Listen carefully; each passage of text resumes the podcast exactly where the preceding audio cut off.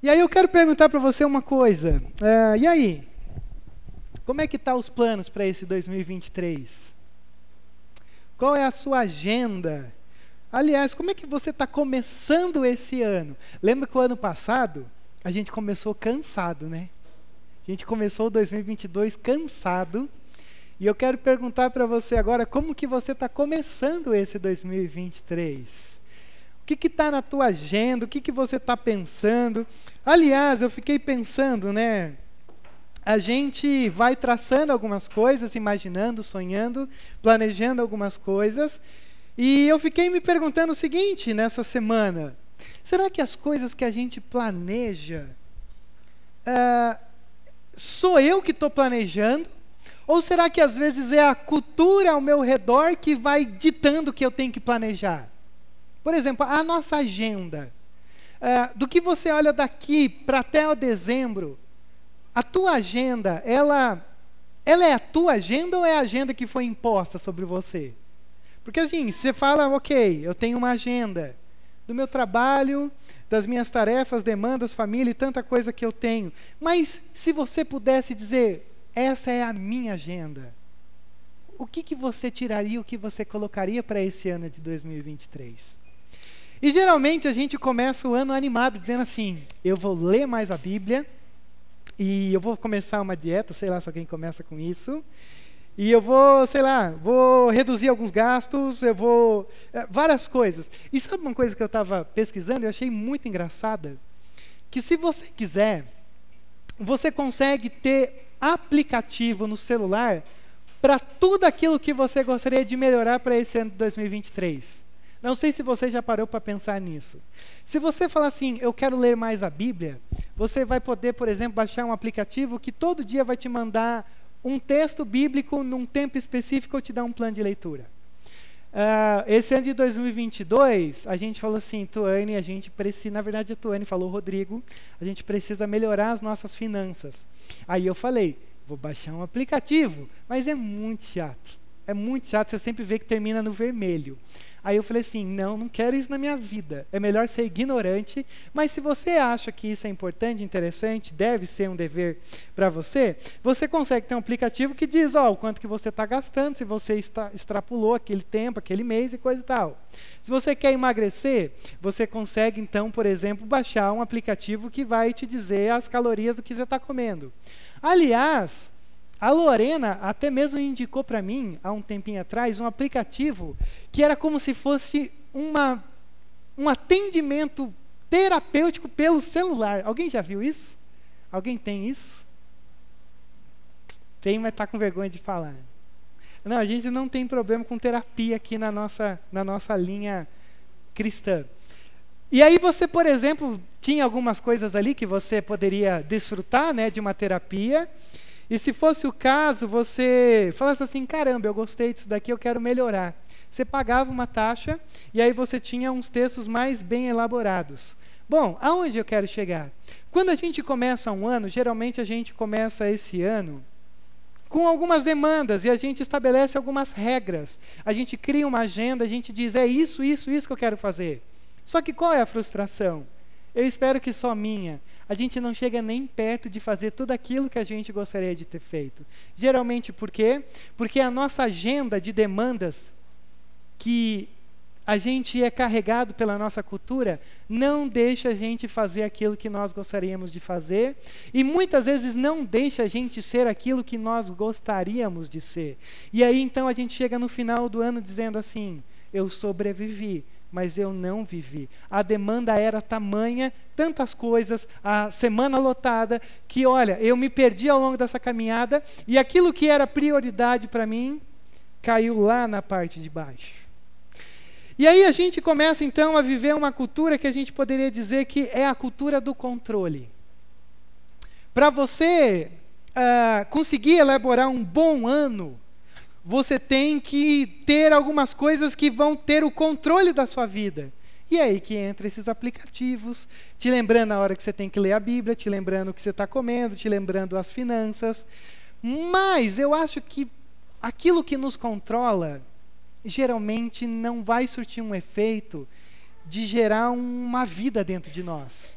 E é por isso que muitas vezes aquilo que nos controla começa empolgante, mas logo cai no, no mesmismo e a gente abandona. Por que, que eu estou dizendo isso para você? Porque eu tenho um ritual que toda vez que a gente vai estar tá no primeiro domingo de algum novo ano aqui na igreja, eu gosto de me reencontrar com o texto de 2 Coríntios. E toda vez eu faço isso. Se você não sabe, se você for lá no YouTube depois, você fala, ah, o Rodrigo já pregou. Já. Esse texto. Mas hoje com uma sensibilidade diferente do que já foi lá no passado.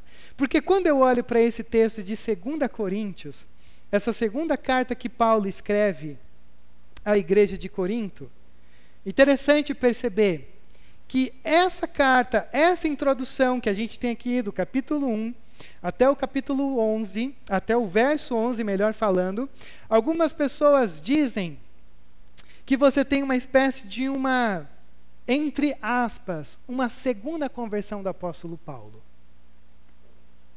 Você tem a primeira conversão do apóstolo Paulo, quando esse apóstolo Paulo simplesmente está indo perseguir a igreja, e aí o Senhor aparece para ele, o derruba do cavalo para dizer: Saulo, Saulo, por que me persegues? E a partir desse momento, então, o apóstolo Paulo diz: Ok, eu estava perseguindo aquilo que agora eu acredito, no Jesus ressurreto. E aí o apóstolo Paulo fica um tempo em ato, aí ele começa então a desbravar o mundo do seu tempo, anunciando e pregando o evangelho. E numa dessas pregações e viagens, o apóstolo Paulo chega aqui em Corinto. E a carta de Corinto, pelo menos a primeira carta de Corinto, que a gente estudou na nossa escola dominical o ano passado, que, aliás, só uma nota, né, um, um, um apêndice, Uh, esse ano a gente vai fazer um pouquinho diferente, tá? De escola dominical. A gente vai fazer os matriculados na escola dominical. Por quê? Para ter um controle maior. Não um controle no sentido de estamos aqui olhando para você, se você não viu, você vai morrer. Mas no sentido da gente olhar e dizer assim, ok, posso contar com você. Mas aí a gente vai conversar mais durante esse, esse mês de janeiro, porque ela começa em fevereiro. E aí o apóstolo Paulo escreve a primeira carta aos Coríntios, e essa carta ela tem um teor assim meio forte. Porque Paulo está indignado com essa igreja que ele havia pregado, as pessoas haviam crido, mas se tinha todo tipo de problema ali. E um dos problemas que você tem ali, se você for lembrar, lá no capítulo 5, vai nos falar sobre um jovem, possivelmente um jovem que estava tendo relações com a sua madrasta. E aí, nesse caso, o apóstolo Paulo diz assim: ó, se vocês já tentaram resolver e a coisa não funcionou, simplesmente entrega ele para Satanás. Deixe ele viver da maneira como ele quer, e aí, quando ele estiver lá, afundado no seu pecado, aí então talvez ele caia em si. E aí o Paulo termina dizendo assim: Mas ó, não cheguem nem perto desse homem, simplesmente abandona ele. E aí, quando você abre a segunda carta aos Coríntios, no capítulo 2, o apóstolo Paulo escreve assim: Gente, ó, eu acho que eu peguei um pouco pesado com aquele irmão lá. Porque assim, agora eu quero dizer para vocês uma coisa: traz ele de volta. Vão lá, abracem ele, cuidem dele. Porque assim, esse irmão tem que voltar para a comunidade, para a experiência do reino. E aí você tem uma coisa bem dinâmica. Primeiro é um entregue a Satanás, e agora é um Paulo dizendo: traga ele de volta, conquistem esse irmão caído pelo amor. E é aí que algumas pessoas dizem que então a segunda carta aos Coríntios mostra um Paulo diferente mostra um apóstolo Paulo que sofreu a sua, entre aspas, segunda conversão.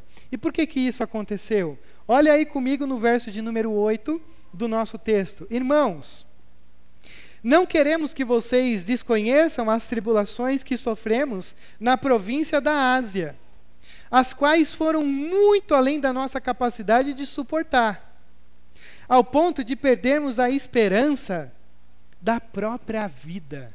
O apóstolo Paulo diz assim: Irmãos, eu estou abrindo essa carta e eu quero dizer para vocês uma coisa.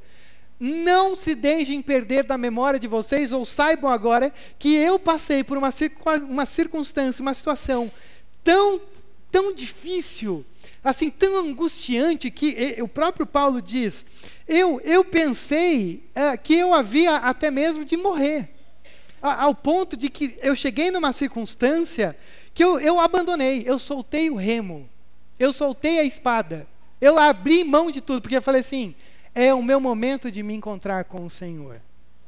Então não foi uma experiência simples. Rodrigo, que experiência foi essa? Há muito a ser discutido, mas possivelmente foi o barco em que Paulo quase morreu afundado.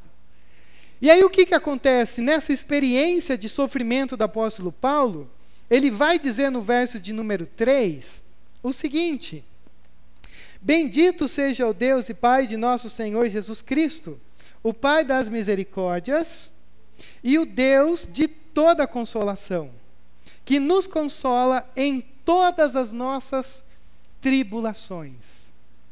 O apóstolo Paulo diz: Eu passei por um sofrimento tamanho, e ao mesmo tempo em que eu disse assim, eu vou morrer, e agora já foi tudo que eu estava fazendo, planejado, esgotou-se agora. Ele diz: Por um outro lado, eu tive uma experiência com Deus, que eu reconheci Deus ainda mais profundamente como o Pai das misericórdias, o Deus de toda consolação. E que nos consola em todas as nossas tribulações. E aqui você tem uma coisa profunda nesse escrito do apóstolo Paulo. Quando o apóstolo Paulo diz o Deus de toda consolação, que nos consola em todas as nossas tribulações, sabe o que Deus está dizendo através da boca e da escrita do apóstolo Paulo que o Deus ao qual nós servimos é um Deus que prefere ir andando do nosso lado. O apóstolo Paulo olha e diz: Eu quase morri, mas no meio de toda essa muvuca, no meio de toda essa confusão de quase morrer, eu olhei para o meu lado e eu vi o próprio Deus. Porque essa palavrinha, o Deus que nos consola, o Deus de toda consolação, é essa palavrinha que ele está dizendo. É o Deus que nos faz forte com Ele. É o fazer forte juntos. É o Deus que prefere andar no nosso lado. O Deus que anda do nosso lado. O Deus que não anda na nossa frente.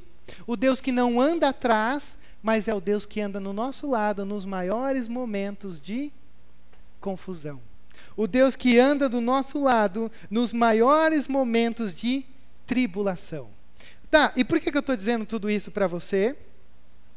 Porque talvez a grande questão que eu quero destacar para a gente nessa noite, que são três, coisas breves e rápidas e simples que você já sabe, mas que eu tenho que te lembrar, é que quando o apóstolo Paulo tem essa experiência de quase morte, o apóstolo Paulo diz três coisas aqui para mim que eu compartilho com você, que não se trata da gente ter alguma coisa que nos controle, que não se trata da gente só ter um discurso de, ó, feliz ano novo, mas que se trata de um apóstolo Paulo dizendo, ó, se vocês querem ter uma experiência profunda com Deus nesse 2023, vocês precisam ter três coisas em mente. E aí eu quero ter essa ousadia de compartilhar com você essas três coisas para que você possa ter uma experiência ou pelo menos uma busca interessante sobre esse Deus que nós estamos aqui em 2023. E a primeira coisa que eu quero que você veja aqui comigo está no verso 1 até o verso de número 4. Vamos ler? Ou pelo menos vamos tentar ler, que hoje o negócio está mais animado. Olha o verso primeiro. Paulo, apóstolo de Cristo Jesus, pela vontade de Deus, e o irmão Timóteo. A igreja de Deus que está em Corinto, com todos os santos de toda a Caia, a vocês graça e paz da parte de Deus, o nosso Pai, e do Senhor Jesus Cristo. Bendito seja o Deus e Pai do nosso Senhor Jesus Cristo, o Pai das misericórdias e Deus de toda a consolação, que nos consola em todas as nossas tribulações, para que com a consolação que recebemos de Deus, possamos consolar o que estão passando por tribulações. A primeira coisa que eu quero que você grave no teu coração nessa noite é que para a gente ter um ano de 2023 bom, você precisa criar o hábito de bem dizer o Senhor. Bem dizer o Senhor. Porque o que me chama a atenção é que o apóstolo Paulo, além de passar por tanto sofrimento, algumas pessoas da igreja de Corinto estavam olhando para esse Paulo e dizendo assim: esse homem sofre muito. Porque quando você olha lá no finalzinho, você vai ver que Paulo começa a falar sobre si, ele diz: Ó, oh, eu, eu, eu não sou bem-vindo nos lugares. Por várias vezes eu fui expulso daqui de lá, por várias vezes eu apanhei, por várias vezes eu fui arrastado, perseguido, por várias vezes eu fui separado das pessoas que eu amo, eu já passei fome, eu já passei sede, eu já estive nu, uh, eu, eu tenho essa preocupação com as igrejas, e para mim o pior que eu sempre digo para você, o pior para mim embora seja fácil olhar do lado de fora, não é você ver Paulo falando assim, ó, esse é o quadro da minha vida, é puro sofrimento. Para mim, o pior é o apóstolo Paulo não ter um lar físico. Porque para mim é isso que funciona. Às vezes eu posso estar em qualquer lugar, numa viagem, alguma coisa assim distante, mas eu falo assim: suporta, porque você vai voltar para sua casa e você vai ter paz na sua casa. E o que mais me deixa angustiado olhando para Paulo é que Paulo não tinha esse lugar que ele chamava de casa. Então ele sofria e o sofrimento era a casa dele. Mas ao mesmo tempo em que o sofrimento era a casa, o que eu acho fantástico dessa carta é que quando Paulo começa a escrever, primeiro Paulo ele, ele se denomina como um apóstolo de Cristo Jesus, pela vontade de Deus, o irmão Timóteo, a igreja em Corinto, com todos os santos, graça e paz. O que eu acho fantástico é que quando Paulo olha e diz assim: eu bendigo o nome do Senhor, ele bendiz o nome do Senhor, porque o próprio Deus o colocou nessa condição. Porque quando ele está dizendo, eu sou apóstolo, pela vontade de Jesus, o irmão, a igreja, Corinto, os santos, pais, é... o apóstolo Paulo está envolvido pelo chamado de Deus. E é isso que eu quero que você entenda nessa noite. Quando eu digo para você sim, meu irmão, minha irmã, aprenda a cultivar o hábito de bem dizer o nome do Senhor, não é uma regra, não é uma coisa para você colocar na sua lista de agenda, é para você olhar no teu coração e dizer, Pai, como é que o Senhor me colocou nesse lugar? Como é que o Senhor me chamou para ser o teu filho, a tua filha? E é isso que impulsiona o nosso coração. Porque não se trata de, ok, agora eu vou começar a cantar mais. Não se trata disso. Se trata de olhar e dizer, Deus, como é que o Senhor me envolveu por essa obra? Essa obra salvadora. E aí o apóstolo Paulo então começa essa carta, que poderia ser uma carta que ele começasse resmungando, dizendo assim: Poxa vida, eu fiz tanto por vocês e agora vocês não me, não me amam mais. Por que, que vocês acham que eu não sou um apóstolo por causa do meu sofrimento? Mas o apóstolo Paulo começa cantando. O apóstolo Paulo começa com aquilo que a gente chama de uma doxologia. Ele começa com um ato de adoração. Ele começa dizendo: Bendito seja o Deus e Pai de nosso Senhor Jesus Cristo. E aí eu preciso chamar sua atenção para isso. O quanto que é importante você ter um tempo onde você diz assim: para tudo. Silencia-se tudo. Pai, obrigado. Obrigado pelas dificuldades. Deus, obrigado porque o Senhor me fez passar por um tempo tão turbulento. E eu não vou nem entrar aqui do que aconteceu no final do ano passado aqui, quem estava aqui, o negócio do meu carro, e graças a Deus, nos 45 minutos do segundo tempo, consegui comprar o carro e viajar e não estragou o carro na viagem. Mas isso é bobagem, porque isso é só material. E aí o que, que acontece? O apóstolo Paulo ele diz: Eu poderia dizer muitas coisas, mas eu quero começar engrandecendo o nome do Senhor. E aí eu te pergunto, carregando a tua bagagem de 2022, como é que você está começando esse ano? Porque eu acho que é uma, é uma boa ideia a gente começar adorando. Começar bendizendo o nome do Senhor. Rodrigo, mas não foi fácil. Não, mas nunca vai ser fácil. Mas a grande questão é: que bom é começar aqui nesse lugar dizendo a Ele todo som e toda voz. Nós te adoramos, ó que tremenda graça. Porque quando a gente tem essa, essa perspectiva de começar adorando, a gente aprendeu o que é a experiência com Deus. Ó, deixa eu dar um exemplo para você sobre isso. Se você olhar o Salmo 109, olha só como o Salmo 109 começa. Ó Deus, a quem louvo, não fiques indiferente. Ó Deus, a quem louvo, E ele tem um problema. Não fiques indiferente, pois homens ímpios e falsos dizem calúnias contra mim e fazem mentiras a meu respeito. Você está sendo perseguido por alguém? Lá no seu trabalho, na sua família, na sua vizinhança, alguém está olhando para você e tentando te derrubar? A primeira reação que a gente talvez faria era: ai, esse maldito, essa maldita, tomara que morra, alguma coisa assim. Essas seriam as primeiras palavras. Talvez. E ele começa o quê? Ó oh, Deus a quem louvo. Ó, oh, o Senhor está vendo o que está acontecendo. Ele começa, ele abre, ele tem uma angústia, mas antes de derramar sua angústia diante do Senhor, ele começa adorando.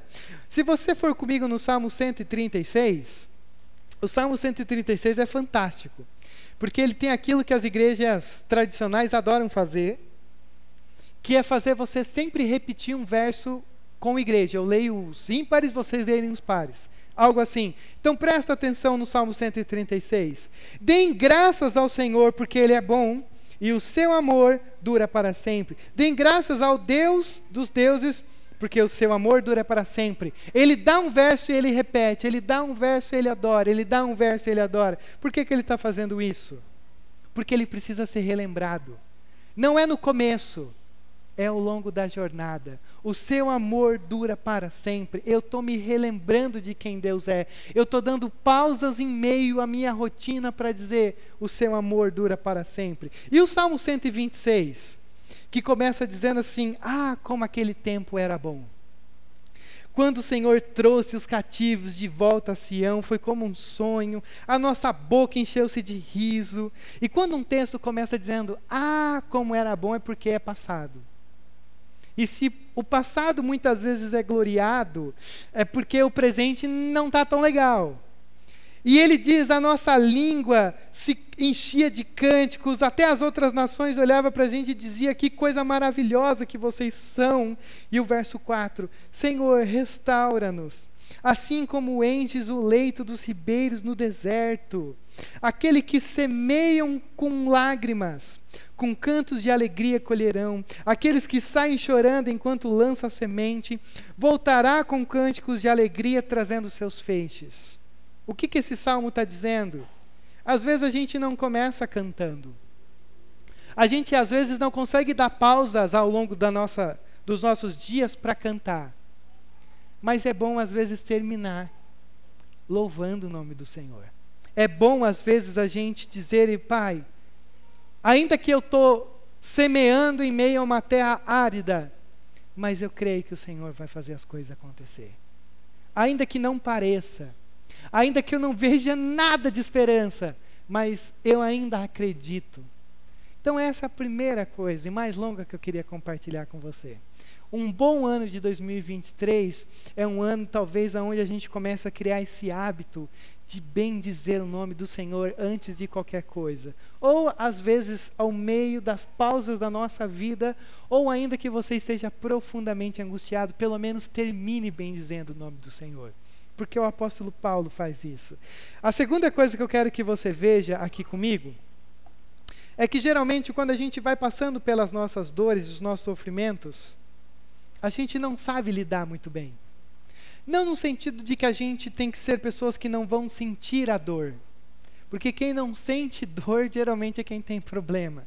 Mas o que eu quero que você perceba aqui comigo é que o apóstolo Paulo, ele dá um novo significado às suas dores. Veja comigo aí o verso de número 5 do nosso texto de 2 Coríntios.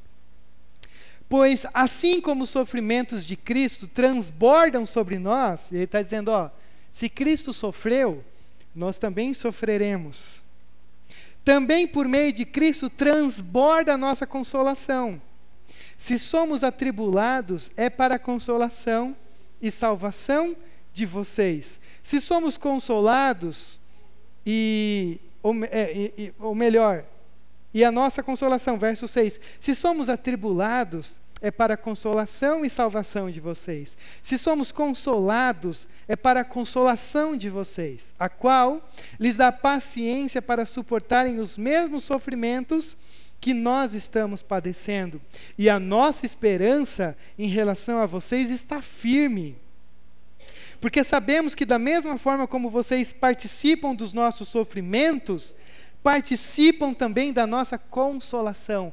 o Paulo olha para a gente e diz assim: não desperdice o teu sofrimento angustiando a tua alma e amargurando o teu coração. Muito pelo contrário, aprenda a enxergar que os nossos sofrimentos, eles sempre têm um propósito. E o propósito básico do nosso sofrimento é da mesma forma que os sofrimentos transbordam essa consolação, esse Deus conosco, esse Deus ao nosso lado, também se faz ainda mais real e mais visível ao nosso olhar. Como ele diz, se somos atribulados é para consolação, porque os sofrimentos estão acontecendo e os sofrimentos vão firmando o nosso coração e a gente vai amadurecendo. Então, a segunda coisa que eu compartilho com você é que ao invés de você ter essa experiência dos teus sofrimentos e das tuas dores como algo que você deve ficar lamentando o resto da vida, e talvez você conheça alguém que passou por tanta coisa dolorida e não há como a gente julgar esse tipo de pessoas, mas elas fazem questão de viver toda a dor e todo o sofrimento lá atrás. Eu, eu chamo você a, a, a dar uma nova forma a esse tipo de sofrimento que você tem passado. Porque tudo que você sofre, é, ou toda dor que você sente, não é sem propósito.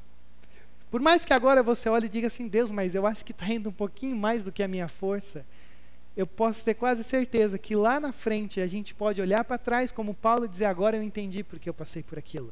Agora eu sei porque eu passei por aquilo. Para que agora então eu pudesse ter um novo coração e uma revelação mais profunda de quem Deus é. Quando o apóstolo Paulo está preso lá em Filipenses no capítulo 1. O Paulo diz: Eu estou preso, mas eu estou alegre. Eu estou preso, mas eu estou bem, porque não é sem propósito que eu estou aqui preso. Deus está mudando o mal em bem. Deus está fazendo com que toda a guarda ouça o Evangelho. E lá no finalzinho da carta ele diz: E eu estou mandando saudação dessas casas que estão aqui em Filipos. Por quê? Porque as pessoas estavam se convertendo através da prisão barra sofrimento do apóstolo Paulo. Então, a segunda coisa que eu compartilho com você nessa noite é: para um 2023 melhor, não desperdice os teus sofrimentos, porque eles sempre têm um propósito, embora doam agora, embora haverá marcas lá na frente, mas não deixe com que isso angustie a tua alma. Não deixe. É um exercício diário ser feito. E a terceira e última coisa que eu quero que você veja aqui comigo é que tudo aquilo que você passa, todas as tuas dores, as tuas angústias, elas são uma baita de uma oportunidade para você conversar com pessoas que passaram pela mesma coisa. Eu vou dizer uma coisa muito simples para você. As conversas mais profundas que você teve na tua vida como igreja, geralmente foram por pessoas que não te deram a solução dos teus problemas mas que disseram assim: eu passo a mesma coisa. Geralmente é assim que funciona. Porque a gente muitas vezes não tem a resposta, mas olhar e dizer assim: passei, estou passando pela mesma coisa, causa um conforto para a nossa vida. Porque às vezes você sabe que não tem como resolver, mas saber que tem gente que passou, gente que está passando, traz um vigor para a tua alma. E aí, deixa eu ler de novo o verso de número 3 e 4 para você. Bendito seja o Deus e Pai de nosso Senhor Jesus Cristo, o Pai das misericórdias e Deus de toda consolação, que nos consola em todas as nossas tribulações, para que, com a consolação que recebemos de Deus, possamos consolar os que estão passando por tribulações. Paulo olha e diz assim: os sofrimentos que eu estou passando serve de encorajamento para vocês. E o sofrimento que você está passando, você pode ter certeza absoluta, servirá de consolação para aquele que está aí ao teu redor. Quando a gente ora um pelos outros, eu sei que a gente é muito educado. E se a gente fala assim, você tem algum pedido de oração? A gente vai ser raso. Porque a gente às vezes não quer expor. Mas saiba de uma coisa: aquilo que a gente expõe do mais profundo do nosso ser é o que muitas vezes a gente fala assim. Que libertador é falar. E que mais libertador é saber que você passa pela mesma coisa que eu. E o apóstolo Paulo, por exemplo, olha só, se você está aqui nessa noite, você está dizendo assim: Meu Deus do céu, já é dia 8, deixa eu ver se é 8, 8 de janeiro, e eu ainda não fiz nada para o Senhor, não tive nada. Olha só o que o apóstolo Paulo, por exemplo, diz no capítulo 12 dessa carta, a partir do verso de número 12. A, primeiro, melhor falando, 2 Coríntios, capítulo 12, verso 1. É necessário que eu continue a gloriar-me com isso. Ainda que eu não ganhe nada com isso, passarei as visões e, e revelações do Senhor. Conheço um homem, o apóstolo Paulo está falando dele mesmo, mas ele é muito. Como é que eu posso falar? Ele não é alguém que tem um ego inflamado. Então ele diz assim: ó, eu conheço um homem, e está falando dele, em Cristo, que há 14 anos foi arrebatado ao terceiro céu. Rodrigo, o que, que é isso? Não me pergunte. Se foi no corpo ou fora do corpo, eu não sei. Porque nem o apóstolo Paulo sabe o que, que foi. Mas Deus sabe. E eu sei que esse homem, se no corpo ou fora do corpo, não sei, mas Deus o sabe, foi arrebatado ao paraíso. E eu ouvi coisas indizíveis, coisas que ao homem não é permitido falar. Nesse homem me gloriarei, mas não em mim mesmo, a não ser em minhas fraquezas. O apóstolo Paulo olha para a gente e diz: Deixa eu te encorajar dizendo uma coisa. O que me faz ser um ser que olha para o Senhor e se gloria, não é ter estado no céu. Mas o que me faz ser um ser que me gloria, e, e eu quero te encorajar, é dizer que as minhas fraquezas são uma baita oportunidade de você se enxergar em mim e se sentir alguém feliz. Olha como ele continua, verso de número 6. Mesmo que eu preferisse gloriar-me, não seria insensato, porque estaria falando a verdade. E eu evito fazer isso para que ninguém pense a meu respeito mais do que em mim, ou do que vê em mim ou me ouve. Para impedir que eu me exaltasse por causa da grandeza dessas revelações, foi-me dado um espinho na carne um mensageiro de Satanás para me atormentar. E ele diz: Ó, eu já orei três vezes sobre isso para o Senhor tirar, mas o Senhor disse o quê? Paulo, a minha graça é suficiente para você. Por quê? Porque o meu poder se aperfeiçoa na fraqueza. Portanto, já que o poder de Deus se aperfeiçoa na minha fraqueza e não da minha ida ao terceiro céu, eu me gloriarei ainda mais alegremente em minhas fraquezas. Olha que notícia que eu estou te dando hoje. Se você olha para você e diz, Deus, eu estou tão distante, o apóstolo Paulo diz, é isso aí se alegre, porque é nessa sede, é nessa vontade, é, é nesse interesse, é nessa autoimagem de quem você é que o Senhor olha e diz: é aí que eu entro, é no reconhecimento. Por quê? Para que o poder de Cristo, Cristo repouse em mim.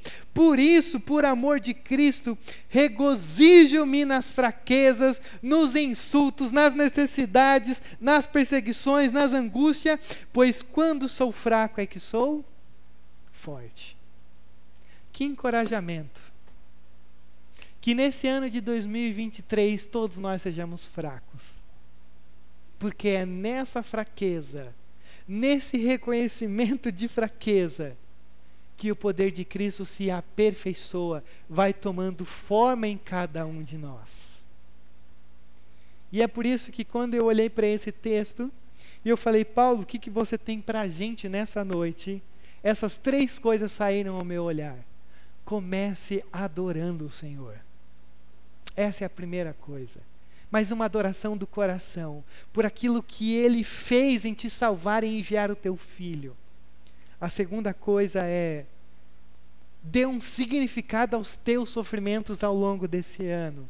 Você vai chorar, vai ser difícil, você vai enlouquecer. Eu estou até perdendo o cabelo. Essa é uma coisa que eu estou tão. Eu não quero falar sobre isso, que. A... Cara, é inacreditável eu perdendo o cabelo, mas ok. E é sério isso, aqui e aqui.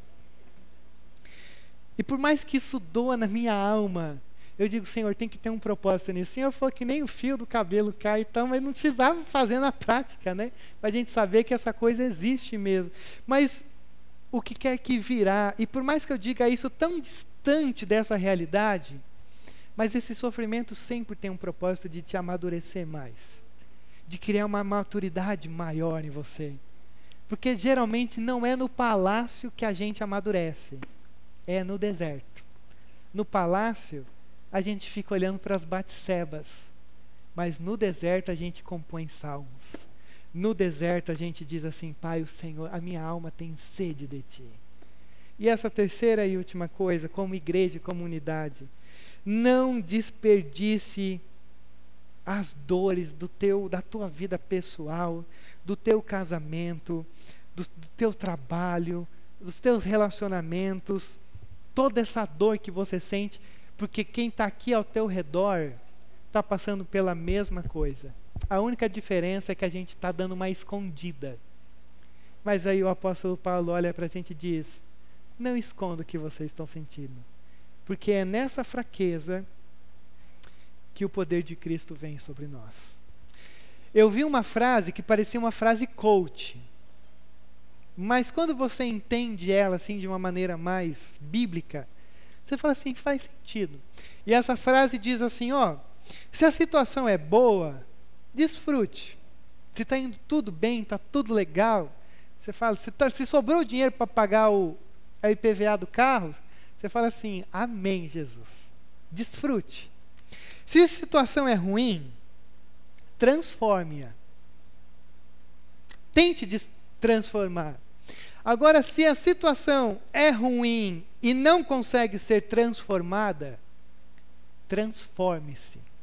É você quem tem que mudar a tua visão daquilo que está ao teu redor. E se eu pudesse resumir esse texto dessa abertura do apóstolo Paulo, eu diria: esse homem olhou para os seus sofrimentos e diz: Cara, não tem jeito. Isso é viver, isso é a vida. Mas a minha maneira de enxergar isso e o que eu vou nutrir e encher o meu olhar e o meu coração, isso sim eu tenho poder. E é por isso que ele olha para a gente nessa noite e diz: então seja um adorador. Não desperdice isso, não desperdice os teus sofrimentos e compartilha isso para encorajar outros que estão ao teu redor. Então são três coisas simples que eu compartilho com você nessa noite para talvez te encorajar a gente tentar desfrutar um bom ano de 2023. E aí eu quero convidar você a colocar esse pé nesse momento, para a gente orar mais uma vez sobre isso. Eu vou chamar já o pessoal da música para vir aqui à frente. Nós vamos cantar uma canção logo após a nossa oração. Canção essa que vai nos falar sobre ir além. Ir um pouco além. Andar sobre as águas de uma maneira figurada, mas ter essa ousadia de caminhar pelos caminhos que o Senhor tem nos convidado a trilhar. Mesmo que você olhe e diga, Jesus, só tem água. E ele diz, não, é aí mesmo. Então nós estamos aqui, Pai, diante do Senhor em oração com a tua igreja. Nós, antes de mais nada, bendizemos o Senhor, porque nós vemos na tua palavra que bendizer ao Senhor não é apenas algo vazio. Não é algo que deve ser da boca para fora, mas é algo que brota do nosso coração. Bem dizer o teu santo nome, na verdade, revela o nível de relacionamento em que nós temos contigo. E Deus, vamos ser sinceros. Por tudo aquilo que vivenciamos nesses últimos anos, por tudo aquilo que vivenciamos, ó Pai, eh, de uma maneira da nossa sociedade, pelas experiências pessoais, os sofrimentos, ó Pai, as nudezes figuradas, a fome, a sede figurada, a perseguição, ah, Deus, aquilo que talvez não chega nem perto do apóstolo Paulo, mas, mas nós carregamos essas marcas dessas dores. E nesse momento, ó Deus, a, a nossa oração é que é que no meio de tudo isso a gente possa ver esse esse Deus do lado a lado. Esse Deus que caminha com a gente ao longo dessa jornada. Não é um Deus que está distante, mas mas é um Deus que está do nosso lado. É um Deus que nos fortalece é um Deus que nos fortalece juntos. E mais do que isso, é um Deus que que muitas vezes não nos livra, mas é um Deus que está do nosso lado na nossa nudez. É um Deus que está ao nosso lado no momento de fome. É um Deus que está ao nosso lado na perseguição, na angústia, no sofrimento, na dor. É um Deus que está do nosso lado nos piores momentos da nossa vida, que inclusive são os momentos onde a gente acha que o Senhor está distante. Mas Deus, a tua palavra olha para a gente e diz: não. É nesses momentos, ainda mais, que eu posso me revelar ao Deus conosco. Então, Jesus, bendizemos o teu nome e te pedimos que nesse momento o Senhor carregue os nossos corações à profundidade e à sensibilidade de tudo aquilo que o Senhor nos, nos ensinou nessa noite. Fale conosco ao longo dessa semana, nos amadureça, nos faça crescer, nos faça ser eh, ou ter essa experiência, Pai, de uma de uma segunda conversão. Uma conversão que quebra coisas que precisam ser quebradas no nosso coração. Deus, que sejamos sensíveis e que possamos ir além, possamos ir mais ainda, mesmo que muitas vezes não faça sentido. Essa é a nossa oração, Jesus. E é no nome de Jesus que nós oramos. Amém, Deus. Amém. Amém.